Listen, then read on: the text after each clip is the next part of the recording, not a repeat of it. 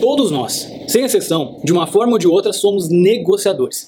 Você pode negociar em casa com a sua esposa sobre uma viagem que vocês vão fazer, se vão viajar aqui no Brasil, se vão para fora. Você pode negociar no seu trabalho as suas condições de trabalho. Você pode estar negociando com um cliente. Você pode estar negociando para comprar um carro, para comprar alguma coisa de alguém, negociando para comprar um serviço para sua empresa. Você pode estar negociando uma parceria com alguém. Negociação é uma habilidade que todos nós temos o dever de aprender. E hoje eu vou contar para você quais são os sete maiores erros nas negociações para que você possa evitar esses erros e se tornar um melhor negociador.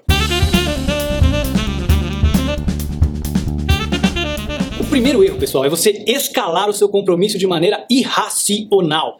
Pensa, por exemplo, todo mundo já viu um filme daqueles de leilão que o cara se apega tanto àquele, àquela história que ele continua dando lances e lances e lances e lances, e quando ele vai ver o que ele pensava que ia ser um bom negócio, acaba sendo um péssimo negócio, porque ele paga o dobro, o triplo do preço, porque ele está emocionalmente envolvido demais, e isso vai fazendo com que ele escale a negociação sem limite nenhum. Então, a primeira dica, o primeiro erro que você tem que evitar é se envolver demais emocionalmente no negócio para que você acabe escalando demais a negociação. Você precisa manter a sua razão em primeiro lugar e precisa sempre pensar. É por isso, por exemplo, que na bolsa de valores, que acaba sendo uma negociação também, todo mundo, todo bom negociador em bolsa acaba definindo um stop, que é o momento que ele vai parar. Por exemplo, ele compra uma ação a 50 reais. Se a ação chegar a 40, ele vende. Ele não vai esperar cair mais. E ele define também uma meta. Se a ação de repente chegar ali a 70 reais, ele vai vender também. Ele não vai falar, nossa, mas será que vai chegar a 80? Porque no calor do momento emocional, a gente acaba tomando decisões irracionais. Então, conheça quais são os seus limites, conheça aonde você vai parar e conheça também aonde você tem como meta, aonde você tem que chegar para você também parar e fechar a negociação. Não continue escalando eternamente, seja para cima, seja para baixo. Se você escalar demais para cima, isso pode fazer com que você perca uma boa oportunidade. A ação estava lá em 70, você foi ganancioso demais, teve olho gordo, a hora que você vai ver, chegou de novo a 60 e você perdeu aquela oportunidade e talvez demore muito para chegar a 70 de novo. Então, bateu a sua meta, Vende, bateu sua meta, fecha o um negócio. Chegou no limite, stop, para. Diz não. Tenha certeza de que você está utilizando a sua razão na negociação. O segundo item é assumir que você só ganha se o outro perder. Se você é um vendedor, por exemplo, e vende caro demais para um cliente e acha que saiu ganhando, você está errado.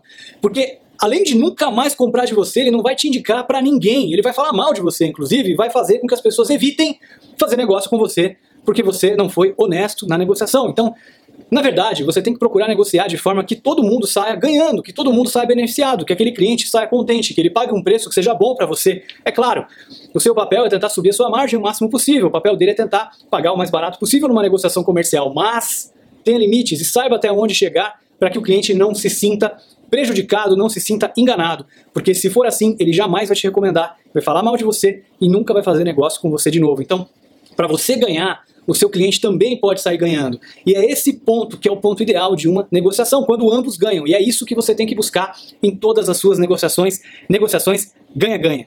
O terceiro erro é você se manter fixo demais em algum ponto de referência. Por exemplo, você assumiu que o valor é 40 mil reais. Então você bate o pé nos 40 mil reais e não negocia.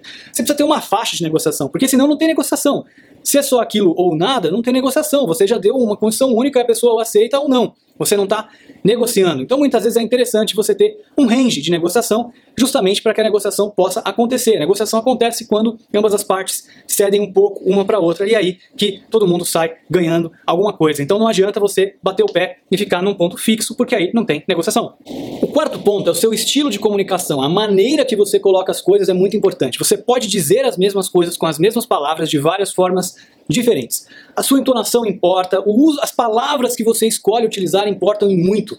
Né? Se a pessoa se sentir desrespeitada, por exemplo, ela pode entrar num modo de não querer mais fechar negócio com você, independente da oferta que você oferecer, porque você foi desrespeitoso naquela negociação. Então, o estilo de comunicação, as palavras que você escolhe, a maneira que você se coloca também é muito importante, crucial numa boa negociação.